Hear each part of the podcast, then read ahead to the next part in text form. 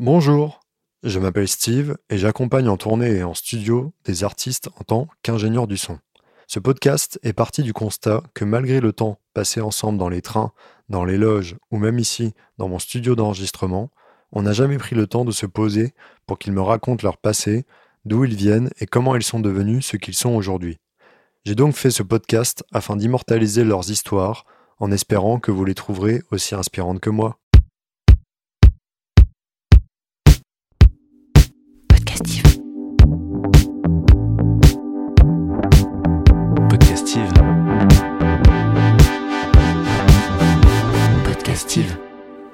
Mathilde Fernandez, tu vas bien? Tout va très bien, Steve. C'est assez bizarre de faire ce truc là. oui, c'est bizarre. Ça fait genre peut-être 5 ou 6 ans qu'on se connaît, probablement. Ah non, ça fait plus, ma vieille. Ça Ah fait ouais? bien plus. Oh là, attends, on est quoi? On est Je crois que j'ai 2021. calculé, on est à peu près sur du 7 ans. un Oh truc là comme là ça. Putain. Ça ne nous rajeunit pas. Mais oui, pas du tout, pas du tout. Mais toutes ces années passées à tes côtés euh, furent incroyables, tu à, sais. à tes côtés, à t'écouter. À ah, oh là Incroyable, là là là. incroyable. Ça commence déjà sur un jeu de mots au bout de 30 secondes. Ouh là là. On est, on est bien.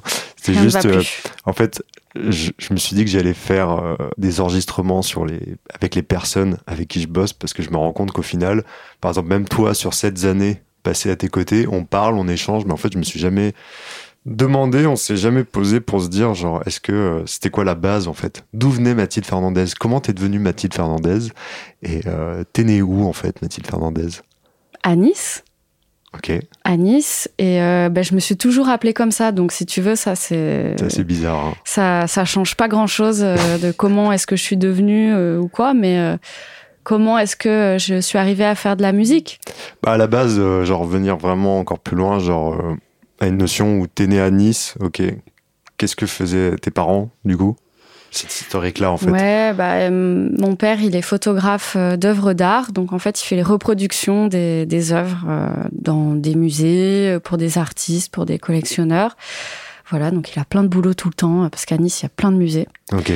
Et euh, voilà, puis ma mère, en fait, est institutrice. Donc, elle, elle enseigne. Et puis, elle est surtout très branchée euh, art et musique, notamment. C'est elle qui fait la, la chorale dans les écoles où elle travaille, par exemple. Et puis, avant de faire... euh, avant d'être instite, elle a, elle a toujours eu cette passion pour, euh, pour la photo. Et figure-toi, Steve, qu'elle faisait les photos des groupes de rock. Oula Eh Ah ouais ouais, parce qu'en fait, euh, mon oncle, donc le frère de ma mère, avait un groupe de rock progressif dans les années 70. Et ma mère et mon oncle habitaient ensemble. Et donc, ma mère, qui était passionnée de photos, photos argentiques, noir et blanc, tout ça, elle faisait les photos du groupe de mon oncle. Puis en fait, après, de d'autres groupes. Donc, euh, si tu veux, la photo, l'image, tout ça, c'est des choses qui, qui ont été euh, là déjà depuis longtemps. Et puis aussi la musique. Donc mon oncle avait un, un groupe de rock progressif qui s'appelait Shylock dans les années 70 avec euh, ses deux meilleurs potes et franchement on peut encore en écouter sur internet c'est chambé. Ok. C'est euh, un peu dans une veine on va dire Pink Floyd mais euh, super dark et mon oncle c'était le pianiste de ce groupe. Ils étaient basés à Nice? Ils étaient basés à Nice, ouais. Et voilà, mais le groupe existe encore. Alors, mon oncle n'en fait plus partie. Euh, Il y a eu une reformation il y a, y a peut-être dix ans, quelque chose comme ça, où ils ont été invités dans des festivals aux États-Unis et tout, parce qu'en fait, malgré tout, ils ont quand même, euh, ils ont eu du succès et ils sont un peu historiques parce que finalement, la veine rock progressif, elle est pas si énorme que ça. Hmm. Donc il y a des festivals euh, assez sélects et dans lesquels ils sont encore invités. Et euh, on peut trouver ça sur YouTube, peut-être même Spotify, je sais pas, j'ai pas vérifié. Mais euh, voilà, il y a même des, des solos de flûte de ma mère. C'est énorme, énorme. Et donc il y avait, euh, il y avait toujours euh, un piano dans, ma famille, puisque mon oncle, quand j'étais toute petite, habitait encore Nice. Et j'ai commencé à pianoter sur son piano et mes parents se sont dit oh mais faut lui faire faire de la musique à cet enfant et finalement euh, je me suis retrouvée comme ça dans l'école de musique toute pourrave de la Trinité qui était donc la ville où j'habitais quand j'étais petite qui est une banlieue niçoise et euh, et là ça a été le début des emmerdes en fait parce que ça, ça s'est super mal passé tu dis à partir de quel âge le début des emmerdes, du coup euh, cinq ans 5 ans. j'étais trop petite je crois que mes parents avaient vu gros Ah ouais. Genre directement, tu veux dire que tes parents, du. C'est-à-dire que je savais même pas lire. Ah ouais? Que je devais apprendre le solfège. Donc et tu t'es éveillé au solfège au final. C'était un peu. Euh, Mais j'ai pas réussi en fait. Ah en plus, la prof, elle était pas hyper euh, pédago, donc euh, du coup, c'était c'était vraiment trop trop compliqué. Je faisais semblant de comprendre pour qu'on me lâche. Après, j'avais parallèlement au cours de solfège des cours de piano avec le cahier où il fallait faire les morceaux du cahier. Mais moi, ça m'ennuyait complètement. Et donc en fait, je faisais un peu mes petites mes petites compos. Ça, j'aimais bien. J'en faisais déjà. Ouais. Et euh, puis je, je, voulais aussi essayer de, de, de faire les morceaux que j'avais, que j'aimais bien, tu vois. Euh, mm. Céline Dion, euh, Titanic. C'est incroyable. Déjà à l'âge là, tu avais envie d'écrire et de proposer ouais, déjà je faisais déjà des, des, petites compos. Ok, c'est incroyable. Ouais. Wow. Et, euh, et du coup, genre dans ton entourage familial qui a eu du coup une très grande influence euh, sur ta personne et euh, aussi sur ton début de musique. Tu des frères, as des frères et sœurs, c'est ça?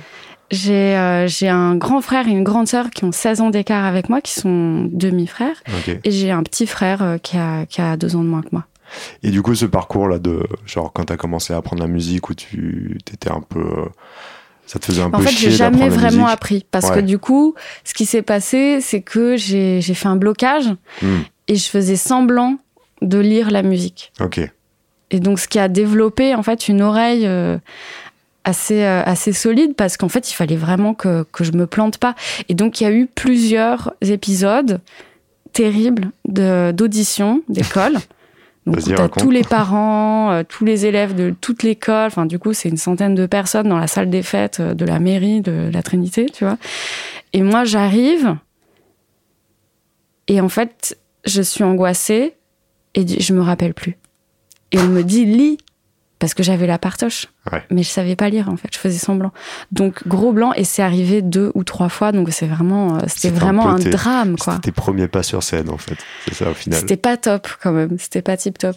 En fait, euh, mes premiers pas sur scène, ça, c'est, on est plus sur euh, à Noël euh, avec les grands-parents où je faisais mes petits morceaux euh, avec mon oncle qui me qui me soutenait, mes parents évidemment et et, euh, et mes copains en fait, mes potes après euh, plus tard. Comment ça s'est passé ta scolarité à Nice? Euh, T'es allé bah, jusqu'au bac du coup? Ouais, je suis Ouais. allée jusqu'au bac. Euh, pff, le collège, c'était pas la teuf. Ouais. parce que bah, j'étais la seule gothique du collège. Ah, faut qu'on en parle de ça? Bah, non, mais pff, ouais, j'étais un peu. Parce qu'une j'étais une des- Nice- on, est, on devait être deux, tu vois, genre Ouais. deux à être goth, euh, pas dans les mêmes promos. Euh, bah, il a fallu trouver une façon de s'exprimer, de se différencier des autres. Probablement les gothiques, il y en avait partout. Enfin, partout, il y en avait partout, mais je me dis, genre, être gothique à Nice. Ouais, non, il y en avait pas des masses, Ça. quoi. Il y en avait pas des masses. Et ouais, vraiment pas. Surtout à la Trinité, tu vois, c'est encore, encore à côté de Nice, c'est, c'est vraiment la, la banlieue, quoi. Tu vois, c'est pas, pas super intéressant comme endroit. énorme. Et euh, donc, ouais, et, et en fait, si tu veux, donc, bon, moi, j'ai toujours été plus attirée par les sorcières que par les princesses dans les films. Donc, ça, ça se joue à peu près à ces âges-là. Ouais. Euh, puis découverte euh, de certains groupes de musique, puis euh, du courant goth. Après, j'écoutais beaucoup de métal, de trucs déjà un peu, un peu mystiques aussi. Et, et voilà, donc super naturellement, j'ai commencé à m'habiller complètement en noir, à me foutre du fond de teint blanc. Déjà que je suis pas très, euh, je suis pas très bronzée, c'est- je te laisse imaginer. Ouais. Et, et voilà. Et en fait, euh, bah, le lycée, ça s'est passé, le collège, on va dire, ça s'est passé euh, vers la fin. C'était un peu dans la douleur, quoi. Ouais, ok. Est-ce qu'il y a eu une étape, du coup, quand t'es passé du collège au lycée? Ouais, il y a eu la seconde où ça a été euh, Walligan, quoi. Ouais. Là, Pourquoi c'était Wallagan du Ah bah j'ai pas fait un trimestre. Ok. Ah, Carrément, Ah, énorme. Là, c'était la crise. de- Je crois que c'était le, le climax de la crise d'ado. Ah ouais. Et J'ai profité, euh, j'ai profité de, de la liberté du, du lycée pour, euh, ouais, pour rien foutre quoi. J'allais que en art plastique parce que j'étais en, option art plastique.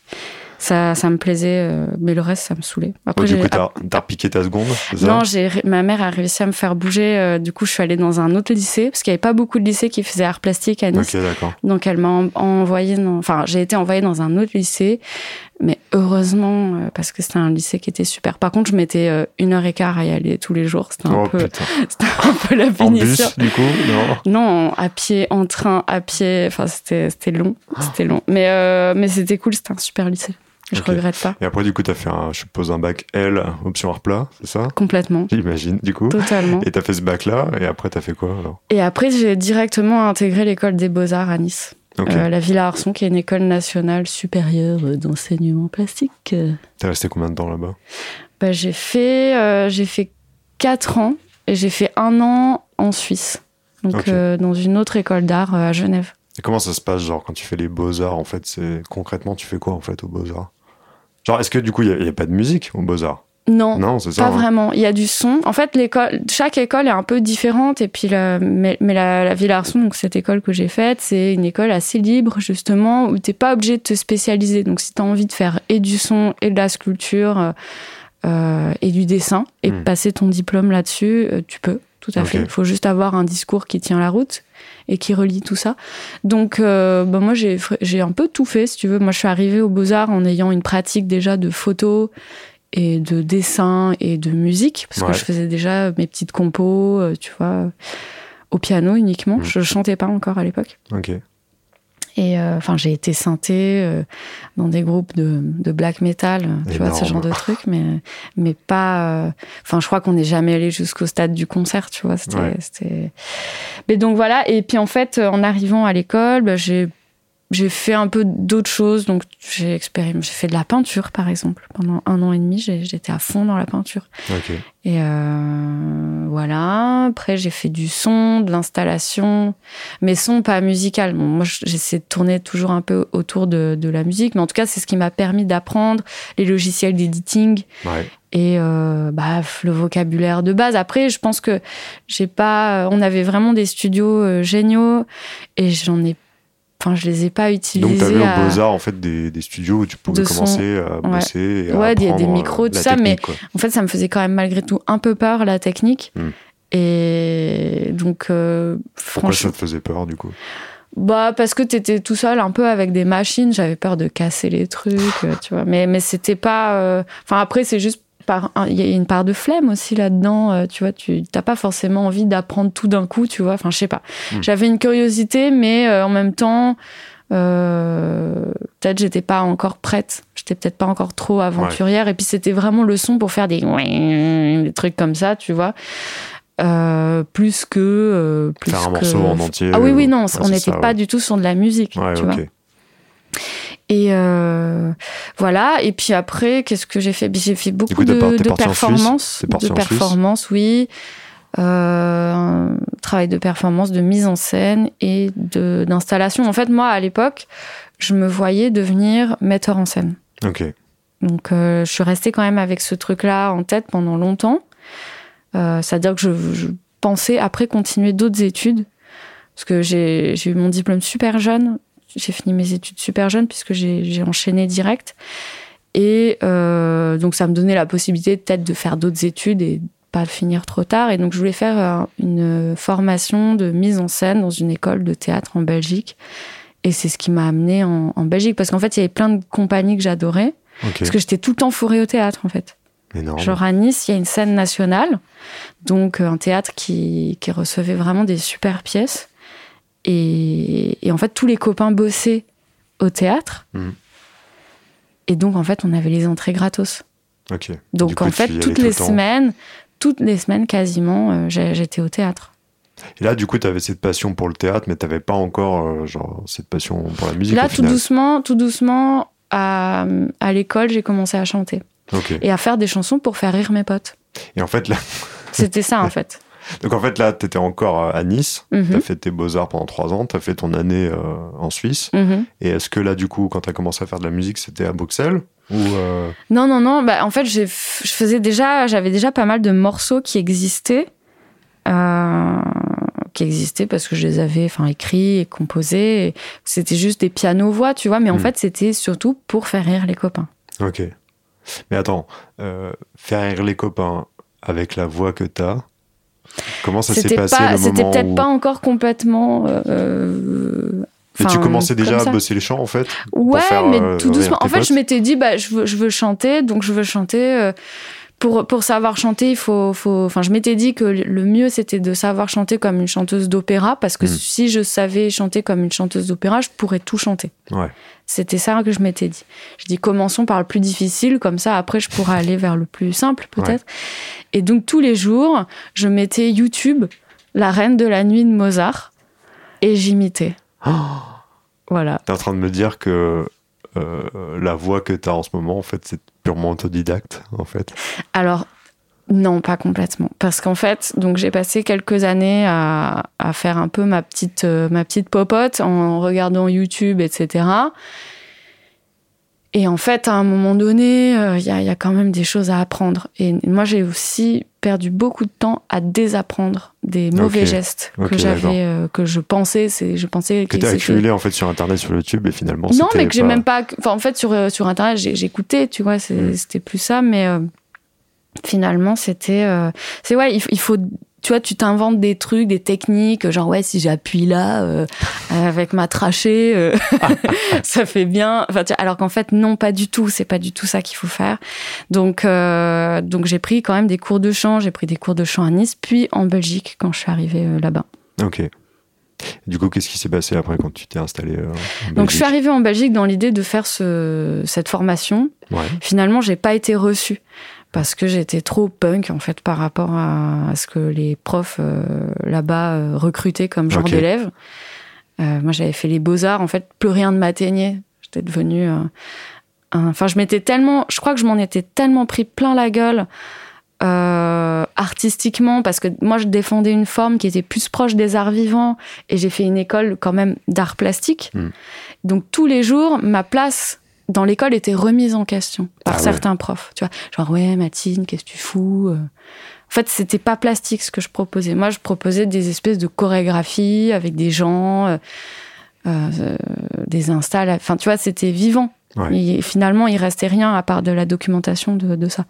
Donc, euh, donc voilà. Et en fait, si tu veux, au moment. Puis moi, j'avais envie de faire des trucs drôles aussi, tu vois, parce que dans le milieu de la performance, de la chorégraphie, tout ça, il y a aussi beaucoup de choses très formelles. Mhm. Euh, tu vois, euh, très. C'est c'est un peu l'armée, quoi, tu Ouais. vois. Et, et moi, j'avais envie de, de, de croiser euh, des, des univers. euh, un peu chelous, un peu drôles, et, et voilà. Et donc ça, ça passait moyen dans mon école. Et quand je suis arrivée pour passer mon concours à l'INSAS en Belgique, euh, je suis arrivée avec des trucs complètement extrêmes, quoi. Tu vois, genre j'étais là, c'est bon, je vais pouvoir m'exprimer. Enfin, j'ai donné ma vie. Et en fait, j'ai fait des trucs complètement borderline sur le.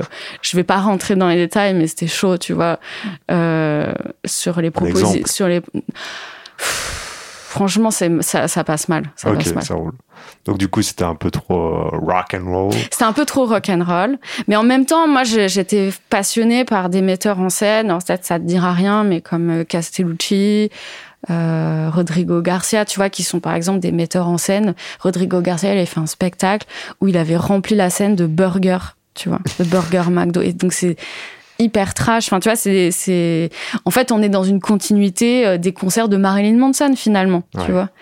Et donc, moi, j'arrive avec ça. Et je me suis faite euh, recevoir, on va dire. Alain Sass m'a dit non, merci. euh, Je pense que vous, vous, vous, votre délire, c'est plus la performance que le théâtre. Le théâtre. Et donc là, j'ai dit ok, c'est bon, les mecs. C'est complètement has-been. Et du coup, euh, finalement, bah, j'ai pas du tout fait ça, mais je suis restée en Belgique. Et euh, en Belgique, euh, bah, j'ai bossé, j'ai bossé un peu dans le milieu des arts pour assez vite, en fait, me rendre compte que la musique, c'était ce qui me rendait, ce qui me rendrait juste heureuse. Mm. Et donc, j'ai arrêté de fumer. Et puis, j'ai plutôt que de m'acheter des clopes, je m'achetais des cours de chant. Ok, Et voilà. putain énorme. Et here I am. Et là, du coup, t'as commencé à prendre des cours de chant, à ne plus fumer, et Ouais. t'as commencé à bosser sur ton projet. euh, Ouais, c'est ça. perso. Et très vite, euh, j'ai mon premier disque euh, qui est sorti. ouais. Du coup, c'était quelle année ça? Bah, c'est l'année où on s'est rencontrés, Bah, C'est ça, c'était 2015 Ouais, 2016, ouais. 2016. Mhm. Et après, du coup, on s'est rencontrés là, et en fait, t'as commencé à. On s'est rencontrés sur le live, en fait. Du Mhm. coup, c'est ça. Et au fur et à mesure, du coup, t'as commencé à développer ton projet. Ouais, c'est ça, avec euh, des, des parenthèses. euh, des parenthèses, genre euh, parenthèse euh, de la tendre émeute. Ah oui, exact, ouais. C'était une très belle parenthèse. En tout cas. avec un groupe, un groupe de potes où on était 12 et on faisait, on faisait ça, c'est la musique, mais c'était surtout de la performance, je pense. Entre, ça passait du fado à la artec. Je me, rappelle, je me rappelle surtout d'un moment où je faisais les retours quand vous avez fait la première partie de La Femme. je me rappelle, tu avais fait euh, l'hélicoptère avec tes cheveux pendant le concert. Pendant, genre, mais franchement, je sais pas, le set, il était court, peut-être 30 minutes, mais tu as dû passer 28 minutes non, à tourner non, la non, tête pas comme 28 ça. minutes. En tout cas, je peux dire que le lendemain, j'étais paralysée. Voilà, je me rappelle. je me rappelle très bien de ce moment-là, juste au moment où moi, c'était énorme et tout, le zénith et tout. Puis après, t'avais, c'était un gros mal de crâne. Et, euh, donc euh, suite à ça, en fait, tu as continué. Euh, ouais, suite à ça, j'ai continué mon projet. Et en avec, fait, au fur et à euh, mesure, tu as. Avec toujours des, des, petites parenthèses, tu vois, par exemple des collaborations. Et euh, enfin, j'ai pas mal collaboré, en fait, je me rends compte, avec pas mal de gens différents. Bah, il y a eu la femme, par exemple, pour qui je fais des voix. Enfin, eux, ils, ils, utilisent des voix de plein de personnes. Donc voilà, j'en fais partie. Il euh, y a eu Pérez avec qui j'ai fait pas mal de trucs. Mais bref, et donc, euh, et voilà, et puis tout ça pour arriver euh, un, un, été, alors que je dois boucler euh, mon deuxième disque Hyperstition. Oui, je suis un peu lente en fait aussi, hein, ça je le précise, à, à sortir des trucs. Bah, tu prends ton je temps. prends mon temps, ouais. hein. Je prends mon temps. Bah, vu qu'il n'y a pas de major derrière qui me qui me pousse au cul pour euh, Bah, pour sortir vite, indépendante, tu fais tout. pour sortir les trucs. euh, on n'est pas dans une rentabilité euh, Hmm. de, de l'extrême. Donc donc voilà. Enfin parenthèse. Et euh, 2018, donc je je boucle Hyperstition qui est mon deuxième disque en me disant qu'il faut absolument que je fasse des remixes. Et là, je me dis ah j'aimerais bien que Paul Seul que je ne connais pas fasse un remix de, sur le disque. Et, euh, et puis en fait, c'est la grande rencontre de ces, de ces dernières années pour moi. En fait, c'est la rencontre avec Paul, avec qui euh, bah, on commence avec ce remix de Oubliette. Et, et puis là, on se dit qu'on doit se rencontrer en vrai quand même, ce serait cool. Donc on va boire un café à, à Paris. Et, parce que moi, je suis à Bruxelles, lui à Paris. Et en fait, on se lâche plus, quoi. On se dit qu'il faut qu'on continue à faire des trucs. Euh, On fait écouter à tous les potes euh, qui nous disent Ah non, non, mais c'est vraiment bien, il faut que vous continuiez à faire des trucs tous les deux. Puis bon, on se dit Bah vas-y, c'est parti. Et de là, on crée euh, Ascendant Vierge. Et là, en ce moment, on est en train d'enregistrer ta voix pour mon podcast. Et en fait, c'est pour enregistrer avant tout les voix d'Ascendant Vierge Voilà, dans mon studio. c'est ça. Je voudrais juste refaire une parenthèse sur ton lien, en fait, entre les performances Ah oui. et euh, genre le fait que tu commences à faire de la scène aussi au niveau de ton image. Comment t'as lié, en fait, euh, toute la- tout ce que t'as cumulé, en fait, aux Beaux-Arts et Mhm. aussi la musique? Est-ce que c'était facile? Est-ce que ça t'a aidé? Est-ce que, euh, je, je sais pas, est-ce que ça... Alors au départ, au départ, quand j'ai commencé à faire que de la musique, je faisais des concerts donc. Et puis, vu que la scène c'était quelque chose sur- pour lequel j'étais euh, méga à l'aise parce que j'ai fait beaucoup de théâtre aussi, ça j'en ai pas parlé, mais parallèlement à, à l'école, tout ça, j'ai commencé à faire du théâtre à l'âge de 8 ans et j'ai arrêté quand j'avais 20 ans, tu vois, à peu près. Donc euh, donc c'est une grosse partie de ma vie, donc je jouais euh, dans une compagnie semi-professionnelle. On a fait, euh, on a fait des scènes, tu vois. On joue au Festival d'Avignon, si ça te parle. Mhm. Euh, quasi tous les étés. Enfin, moi, par exemple, j'ai pas loupé un festival pendant dix ans, Waouh tu vois. Oh. Mais complètement aficionado du, du théâtre, en fait. C'est. enfin, Et du coup, ça t'a aidé, en J'en fait parle pas beaucoup, mais euh, finalement, mais c'était quand même une énorme partie. C'est pour ça aussi que je voulais devenir metteur en scène et tout. C'était, enfin, moi, de toute façon, quand je suis branchée dans un truc, j'y vais à, à fond. à fond, tu vois. C'est pour ça que je te disais que je squattais le théâtre de Nice non-stop, que j'allais au, au Festival d'Avignon, bref. Et, euh, et donc, si tu veux, la scène, c'était quelque chose qui n'avait pas. euh, Enfin, j'étais pas, j'avais pas eu tout le trac. Et donc, en fait, ça a créé un truc où j'étais extrêmement à l'aise et expressive et je dansais. Enfin, tu vois, je faisais pas mal de trucs. euh, je faisais même des morceaux en ventriloque, tu vois, au tout début. Donc, des morceaux que tu as fait, tu, enfin, les passages ventriloques que tu as utilisés euh, sur ton projet Mathilde Fernandez. Oui, oui, non, mais c'est ça, ouais. c'est Que tu réutilises d'une manière euh, tout sim- toute simpliste, euh, Bah, tout c'est mon, mon petit jeu. Et du coup, si tu veux, très vite, les, les gens ont commencé à dire que je faisais de la performance scénique. Et là, en fait, je me suis trouvée un peu. euh, piqué au vif parce que je me suis dit, mais merde, en fait, moi, je fais de la musique. Genre, je me, je me lance dans ce milieu de la musique que finalement je ne connais pas. Je connaissais un peu le milieu de, des arts plastiques, un peu le milieu des arts vivants. Hmm. Et puis finalement, le milieu de la musique, c'était un milieu qui était complètement neuf pour moi. Et je me dis, mais j'arrive à fond avec ce, avec ce projet et tout pour qu'on vienne me raconter qu'en fait, je fais de la performance et pas de la musique.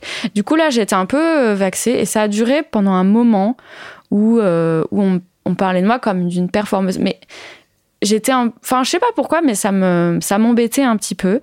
Et puis finalement j'ai fait une, un petit break un moment euh, dans ma ouais dans la continuité de mes activités entre l'écriture les shows. Et pour en 2017 euh, par hasard me retrouver à faire une performance au Palais Tokyo. En fait on m'a proposé de faire un concert je leur ai dit, euh, je le sens pas trop le concert là, euh, proposez-moi une carte blanche. Le pote me fait, me fait complètement confiance. Et, euh, et, puis des mois passent, j'oublie entièrement ce truc. Et un mois avant, il me dit bon bah voilà, ça arrive. Moi je pensais que c'était annulé son truc, je, il m'en avait pas reparlé. Et il me dit voilà, dans un mois c'est la performance. Alors qu'est-ce que tu vas faire? Donc là, je suis hyper emmerdée. Et je propose à Cécile Di Giovanni, qui est, qui est une amie, qui fait, euh, qui a bossé dans la mode, qui fait de l'installation, de la sculpture, euh, tout ça, euh, qu'on s'associe pour faire pour faire quelque chose, un one shot en fait au Palais Tokyo. On se lâche, on fait un espèce de truc sur les films d'horreur. On se dit mais de toute façon ils nous inviteront plus jamais. Alors autant se faire plaisir. Et et on fait ça. Et en fait ça a vachement plu. On pensait pas. Hein. Et donc on a été réinvité. Et donc en fait moi à ce moment-là je suis repartie dans un truc de performance quasi. J'ai quasi fait que ça pendant pendant près d'un an, tu vois. Ok. Et et en fait finalement là ça m'a fait tellement de bien aussi de d'arrêter un peu. Euh, ce moment, enfin la, musique, pas, j'ai pas arrêté à 100%, mais tu vois de faire un petit break, un petit pas de côté pour, me dire, revenir. Hein. pour mieux y revenir et en fait de me dire mais oui, mais en fait moi je suis je suis pas 100% musicienne, je suis enfin en fait on a le droit d'être transversal dans nos pratiques mm. et et jusque là j'en parlais beaucoup dans mon travail de la transversalité mais je m'étais pas rendu compte à quel point c'était essentiel euh, pour moi mm. de euh, de pouvoir passer d'un truc à l'autre parce qu'en fait c'est aussi dans notre milieu moi ça m'est arrivé euh, qu'on me prenne pas au sérieux parce qu'on me dise ouais enfin un, mec dans une maison de disque m'avait dit ouais mais toi euh, on, on pourra jamais savoir avec toi si par exemple euh, une fois tu veux faire un disque et puis après tu veux te lancer dans des spectacles, des trucs comme ça. Tu vois, ça fait un peu, euh, il y a un côté instable en fait. Mm. Mais mais en fait, on n'est pas obligé d'être instable et d'avoir plusieurs pratiques. On peut être très stable et avoir plusieurs pratiques et, et gérer tout de front et et voilà, donc en fait, euh, donc en fait, ça, ça s'est complètement intégré euh, maintenant que je fais, ouais, je fais, je fais, je gère plusieurs trucs de toute façon. tu gères aussi ton projet euh, sur, dans toutes les catégories, quoi. Quand tu me montres, par exemple, genre bon, tes nouveaux morceaux que tu bosses, t'es aussi tes clips, aussi t'es à fond, euh, t'es hyper active aussi sur Instagram au niveau de ton image. Genre t'es vraiment à fond sur tous les fronts quoi. C'est-à-dire que tu développes bah, ton projet, il y a personne euh, derrière toi. Et tu non, bah non, euh, bah c'est ça, il y a personne, pas grand monde pour gérer ça. Et de toute façon, je crois que j'ai envie de gérer toute seule. Mais c'est, enfin pour moi, ça me semble normal en tant mm. qu'artiste de de ouais d'être à 360 quoi. Ok. Donc donc voilà. Bah, très bien. Merci beaucoup, Mathilde Fernandez. Bon, bah, Steve, en tout cas, c'était un, plaisir de, parler avec toi, avec ce micro. Et puis, on se retrouve dans la cabine. On se retrouve dans la cabine. Bisous. Podcastive.